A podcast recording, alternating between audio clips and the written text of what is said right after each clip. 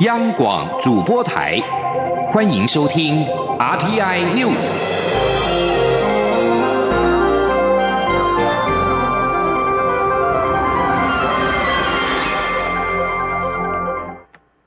各位好，我是主播王玉伟，欢迎收听这节央广主播台提供给您的 RTI News。今天是二零一九年八月二十二号，新闻首先带您关注日韩贸易战。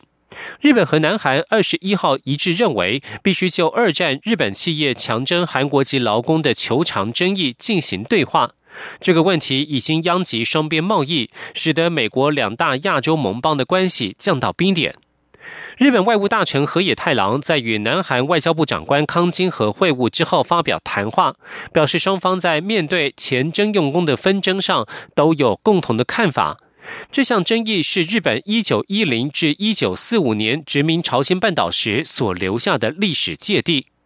河野太郎在 NHK 直播节目当中表示，根据这项共识，日方希望在解决争议方面有所进展，并且希望日韩保持密切联系并持续对话。而根据韩联社报道，一名南韩官员表示，双双方虽然各自重申立场，但是这一场会晤对于重启两国外交对话来说具有重要意义。他也强调日韩双方维持对话的必要性。美国联邦准备理事会在上个月政策会议的记录显示，联准会对于降低利率曾经有过激烈的辩论，但是官员一致希望利率政策保持弹性，避免看似要走向再度降息的既定路线。美国联准会七月底宣布超过十年来的首度降息，幅度百分之零点二五。而二十一号公布当时的会议记录显示，决策官员普遍担忧全球经济走缓、贸易紧张情势升高和通货膨胀迟缓。有鉴于贸易不确定性和全球经济成长走弱的风险，为了避免美国经济走缓，联准会希望下一步要怎么走的选项能够保持开放。与会官员对于降息幅度曾经有过争议。记录中表示，有几位与会官员表示，他们希望降息五十个基准点，也就是百分之零点五。主要原因是担心通货膨胀率太低。不过，会议最后决定，他们不想让外界觉得他们计划再度降息。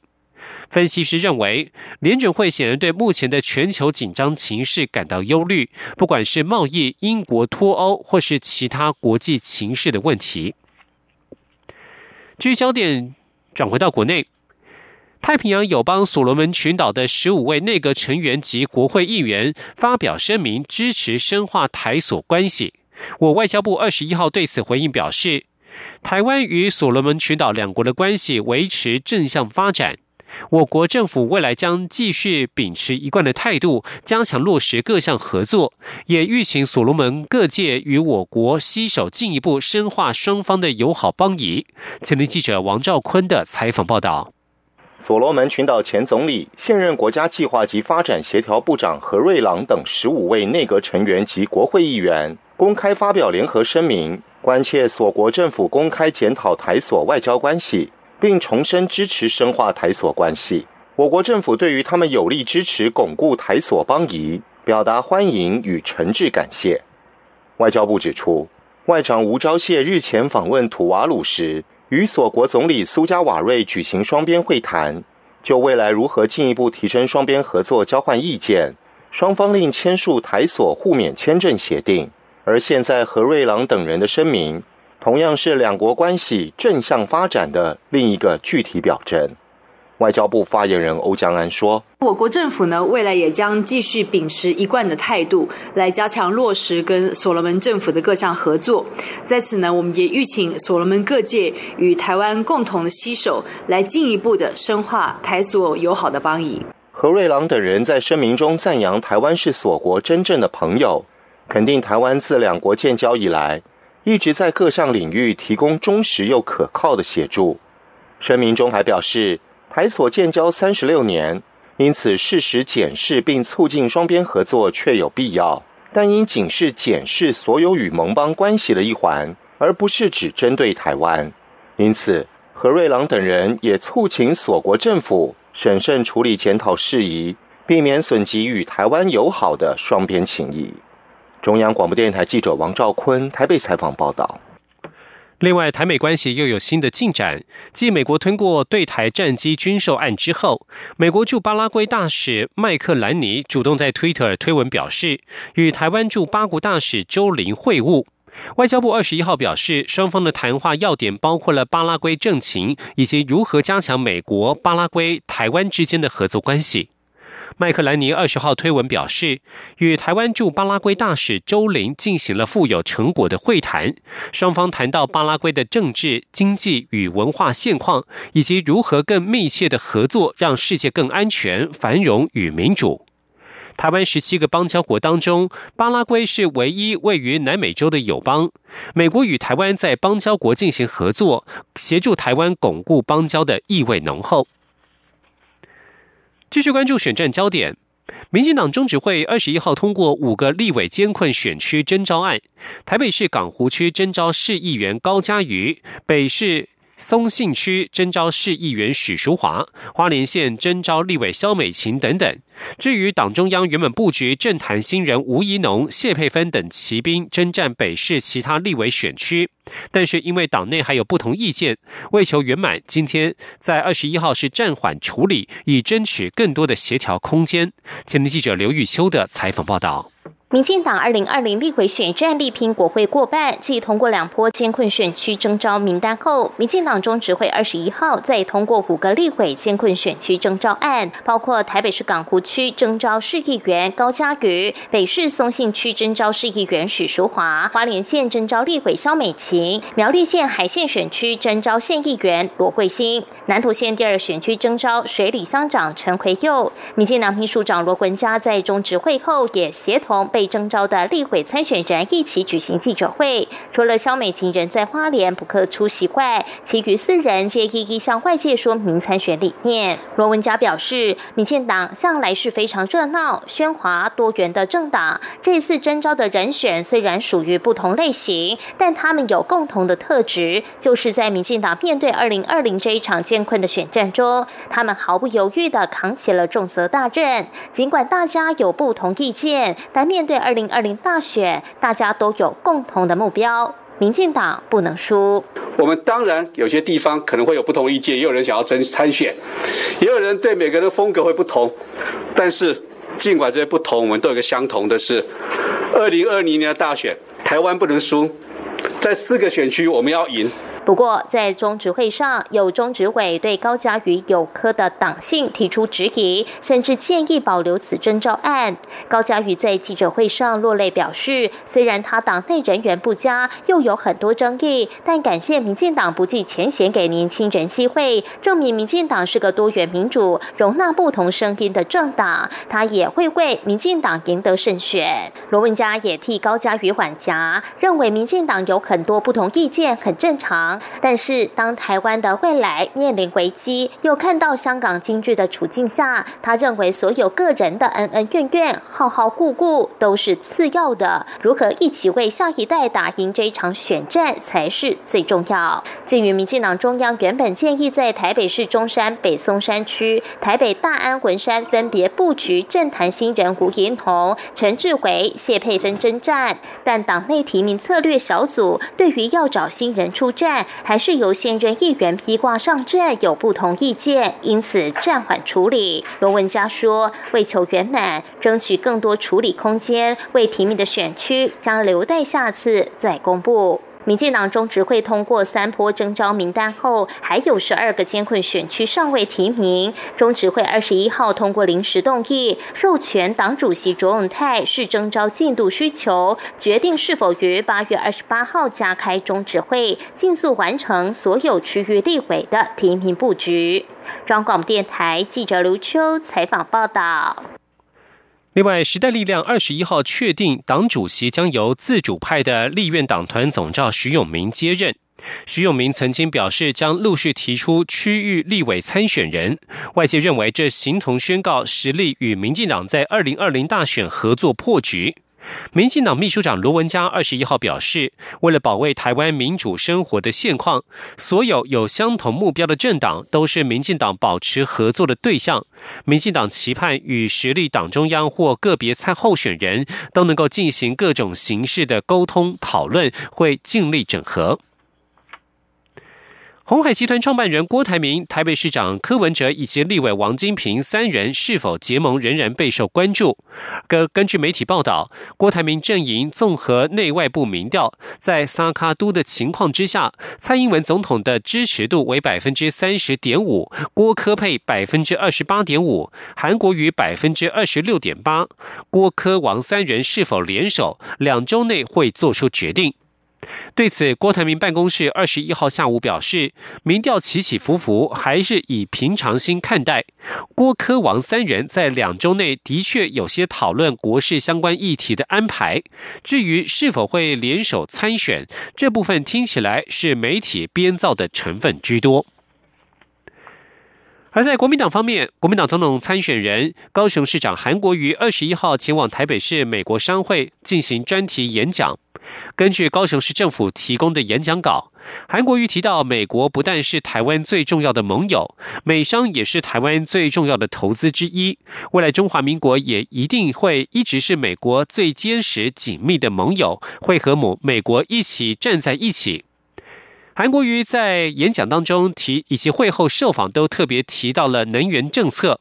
韩国瑜明确指出，如果有机会执政，在人民同意、安全无忧、不害怕等两个前提之下，核四必须重启。请听央广记者谢佳欣的采访报道。代表国民党角逐二零二零总统大选的高雄市长韩国瑜，二十一号向台北市美国商会做专题演讲，表定开放十分钟演讲供媒体拍摄。不过，韩仅简短发言两分半，除了阐述这是非政治性演讲，并透露三十八年前就读大学时曾在美侨俱乐部担任保全，等同大学生活费都是美商会支付后，便请媒体离席做专题演讲。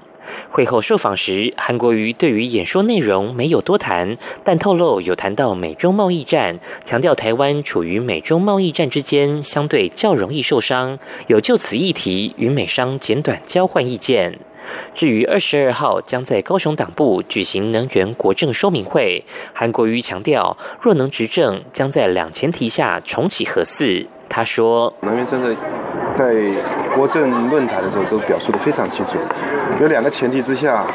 如果我有机会为中华民国服务，一定会重启核四。第一，人民同意；第二，安全无忧。”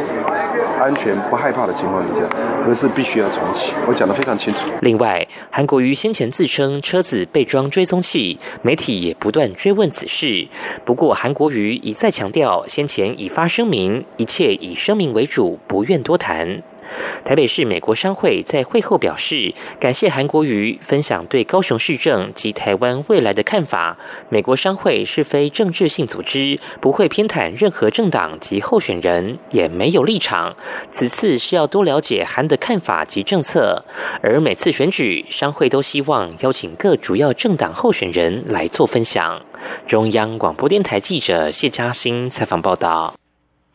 另外，韩国瑜今天将在高雄进行首播的国政直播开讲。国政顾问团总召张善政二十一号表示，韩国瑜的能源政策目标包括了减少跨区供电、降低空污，而在再生能源未能稳定供电之前，在安全无虞以及人民同意的前提之下，会维持核电厂的运转。这里是中央广播电台。是阳光，翅膀打开了世界之窗；是阳光，翅膀环绕着地球飞翔。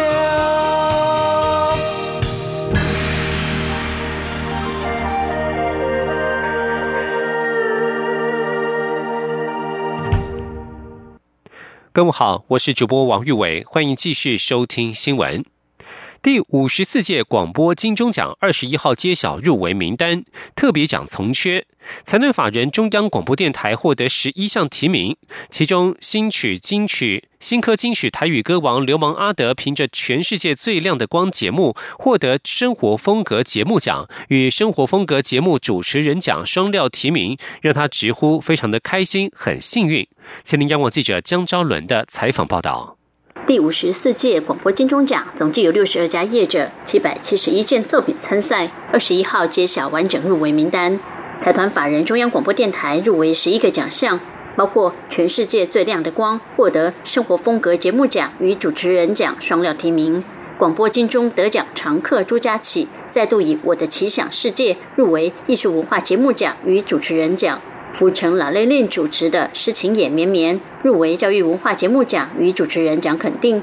管仁健、黎慧芝主持的《那些年我们一起唱的歌》入围类型音乐节目奖与类型音乐节目主持人奖。另外，音乐 MIT 入围类型音乐节目奖。央广老招牌节目 RTI 周末剧场获得广播剧奖提名。台湾小百科则入围企划编撰奖。刚获得今年金曲奖最佳台语歌手的流氓阿德，今年凭广播节目《全世界最亮的光》获得广播金钟奖入围肯定。流氓阿德说：“他是一个很宅的人，感谢央广让他因为主持这个节目，有机会面对许多在不同领域发光的人，让听众看见台湾的美好，也帮助他开拓眼界。”流氓阿德透露，二十年前他曾经在绿色和平电台主持过音乐广播节目。时隔二十年后，没想到竟然可以入围广播金钟奖，心情真的很开心。牛马阿德说：“觉得哇，原原来我也可以在这个领域上，因为毕竟做音乐是我一直长久以来做的一件事情，可是广播不是，广播是我再回来，而且已经经过二十年，我几乎完全就是以一个新人的姿态进去做这些，所以。”战战兢兢，对，就努力的做，所以都蛮开心的，就觉得哇，我太幸运了这样。新上任的央广总台长张正表示，很高兴央广获得十一项提名，比去年还多，代表过去一年央广同仁的努力获得评审肯定。张正说，虽然很多人或许认为广播是夕阳产业，但其实不是，很多人透过声音传达热情和知识，这是不可被取代的。而央广拥有十四种语言发声。仍然有非常多声音开创的可能性。不论得不得奖，央广都会继续透过声音媒介，让世界看见台湾的好与真实。第五十四届广播金钟奖将于九月十八号晚间七点在国父纪念馆举行颁奖典礼。观众届时可透过三立都会台、三立综合台收看直播，也可透过 YouTube、Line Today 等新媒体平台同步收看。中国电台记者张昭伦台北采访报道。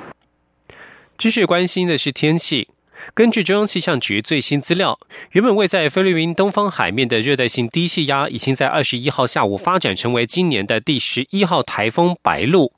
今天凌晨两点，位在俄伦比东南东方一千一百九十公里的海面上。气象局指出，未来“白鹿”台风将向西北移动，有朝台湾接近的趋势。预计台湾二十三到二十五号将受到台风及其外围环流的影响，最明显的时间会落在周六，请民众注意气象局所发布的最新台风动态。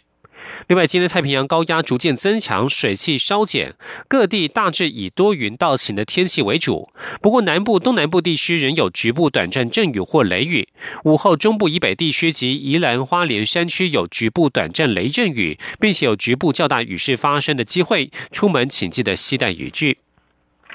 而面对气候变迁，思考资源的永续利用，循环经济现在成为政府积极推动的政策之一。经济部次长曾文生二十一号指出，台湾在全球供应链当中扮演重要角色，循环经济未来可能成为生产要素的一部分，企业应该提早布局。前天记者杨文军的采访报道。台湾永续供应协会 TASS 宣布，二零二零年十二月将于高雄举办亚洲永续供应循环经济会展。二十一号举行启动招商记者会，邀请经济部次长曾文生、台湾永续能源研究基金会董事长简佑新等人一同出席。曾文生致辞时指出，台湾在全球供应链中扮演重要角色，也是全球重要出口国家。循环经济跟再生能源运用将成为未来重要规范，供应链将成为供应圈，循环经济可能成为生产要素的一部分，企业应提早布局。他说：“举个最简单的例，就是最近台湾很多半导体产业都来找经济部问一个问题，就是我的再生能源供应。”如何取得？理由很简单，这不是我们的环保署，不是我们另外一个指导单位去要求的，是 Apple 跟 Google 要求的，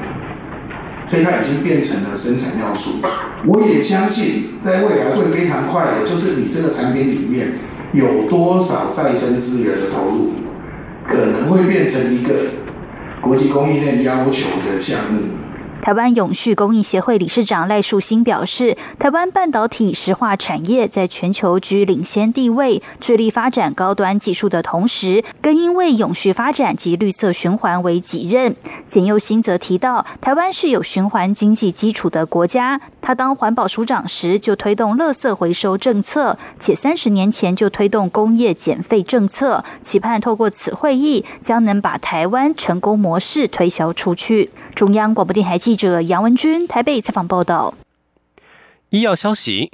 九月是国际卵巢癌防治月，为此，台湾癌症基金会在二十一号推出卵巢癌卫教微电影，提醒中年妇女如果有腰酸、腹泻、食欲不振等情况，就应该尽快就医咨询是否可能罹患卵巢癌。双河医院副院长赖宏正表示，虽然台湾一年约有一千五百位的卵巢癌患者，但是近年来医疗技术明显进步，因此他提醒民众要勇敢面对疾病。前天记者杨仁祥、肖兆平的采访报道。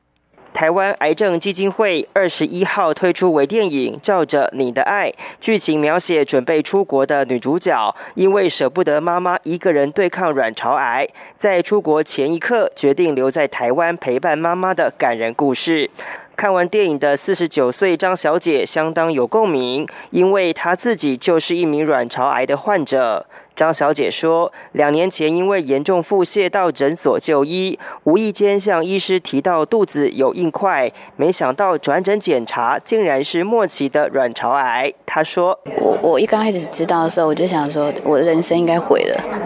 就是因为你对这个疾病不了解，那因为因为它又有分级数。”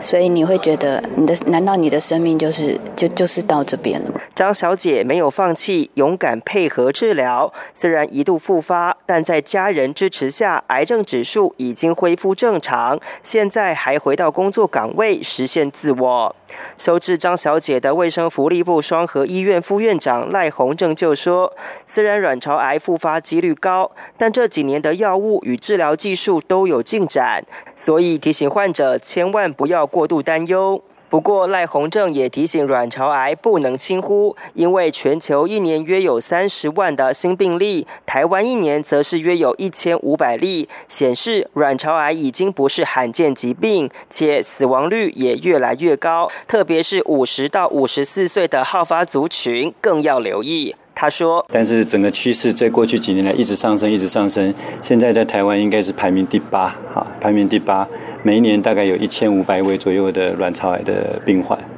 嗯，那整体的存活率，其实台湾的治疗效的水准是相当不错的，哈。以往教科书上写说，卵巢癌大部分在第三期、第四期，整体的存活率五年大概只有百分之三十。台湾整体的卵巢癌治疗五年的存活率其实有百分之四十五左右。”所以其实已经比美国还好。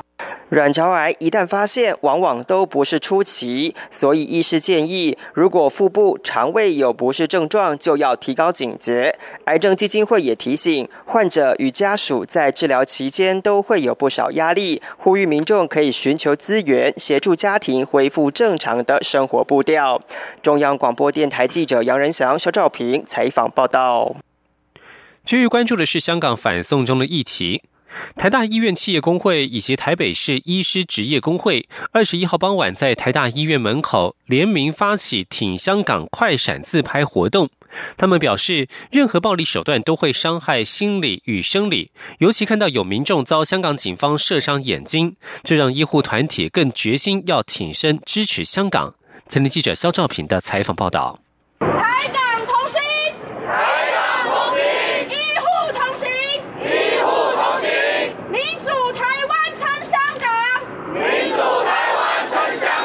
大约一百五十位台湾的医疗工作者，二十一号下午齐聚台湾大学医学院附设医院大门前，拿着声援香港的手板，边喊口号，要以快闪自拍方式支持香港民众反送中以来的相关行动。台大医院企业工会理事长陈爱荣表示，医护人员的价值在于守护民众的生命与健康，因此医护人员绝对会谴责任何形式的暴力行为，不管是香。香港警方的武力镇压，还是政治上的精神压迫？尤其当看到有香港民众遭警方子弹射伤眼睛，这更促使他们愿意公开挺身支持香港民众。他说：“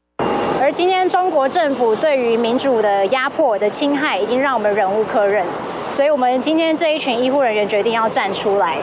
那我们也呼吁各行各业。”能够站出来表达你们对于民主自由价值的坚持，有句话说，如果今天再不站出来，以后我们可能就没有机会站出来了。由于传出香港医护人员也遭香港警方袭击，台北市医师职业工会发言人廖伟祥表示，不管是香港内部还是国际组织，他们都乐见也支持启动独立调查。他说。呃，其实我们是知道说，已经有一些声音，就是说，包括联合国的高级人权调查员也针对这样的事件，指出一些不合理、不呃，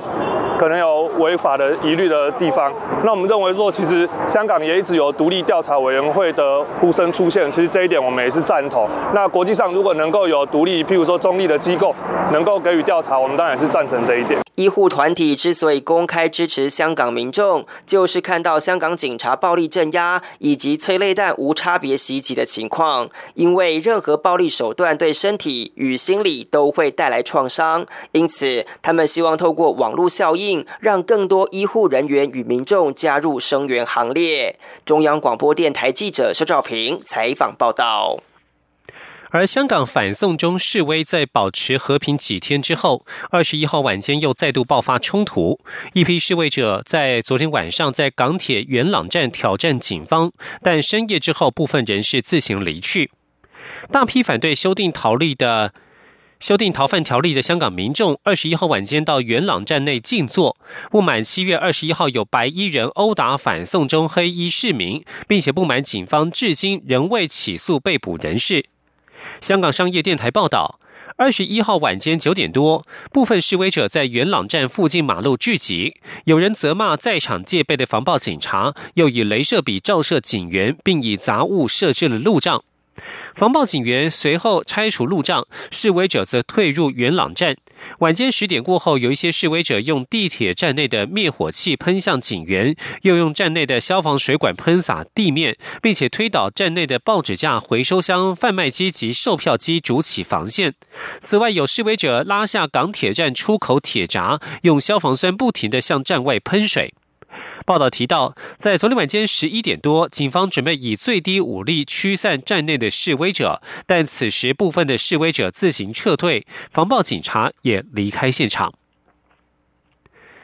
来自美国的意外消息。美国亚特兰大市当局表示，一名枪手在二十号深夜朝克拉克亚特兰大大学附近一座图书馆外头的两百人开枪，造成四名女大生受伤，伤者都没有生命危险。枪手行凶之后趁乱逃逸。亚特兰大警方表示，截至二十一号早上，行凶的枪手仍未落网。四名女大生是在图书馆外头中弹。这座图书馆是为克拉克亚特兰大大学及其他邻近传统黑人大学提供服务。当时正在举行街头派对，庆祝对新生介绍环境结束。克拉克亚特兰大大学二十一号开学，校园内及该图书馆之前面的维安是明显增强，一些亚特兰大警官站在街头对面角落警戒。新闻所关心体育消息。二零一九世界羽球锦标赛二十一号已经出赛六组的台湾人马，包括男女单打及单打好手周天成以及戴资颖都顺利晋级。男双组合王麒麟和李阳也从台湾内战当中顺利出现晋级十六强，共计三组人马成功闯关。二零一九世界羽球锦标赛在瑞士的巴塞尔举行。今年才组军配对的王麒麟与李阳，目前世界排名已经冲进前十名的窄门，名列第九。两人在今年世锦赛荣膺大会第十一种子，首轮免战轮空。二十一号第二轮面对自家同胞选手林尚凯以及曾敏豪，这场比赛。王麒麟与李阳的搭档全场从未落后，最后是以直落二收下胜利。下一轮对手则是南韩黑马组合崔帅圭以及徐成宰。以上新闻由王玉伟编辑播报，这里是中央广播电台台湾之音。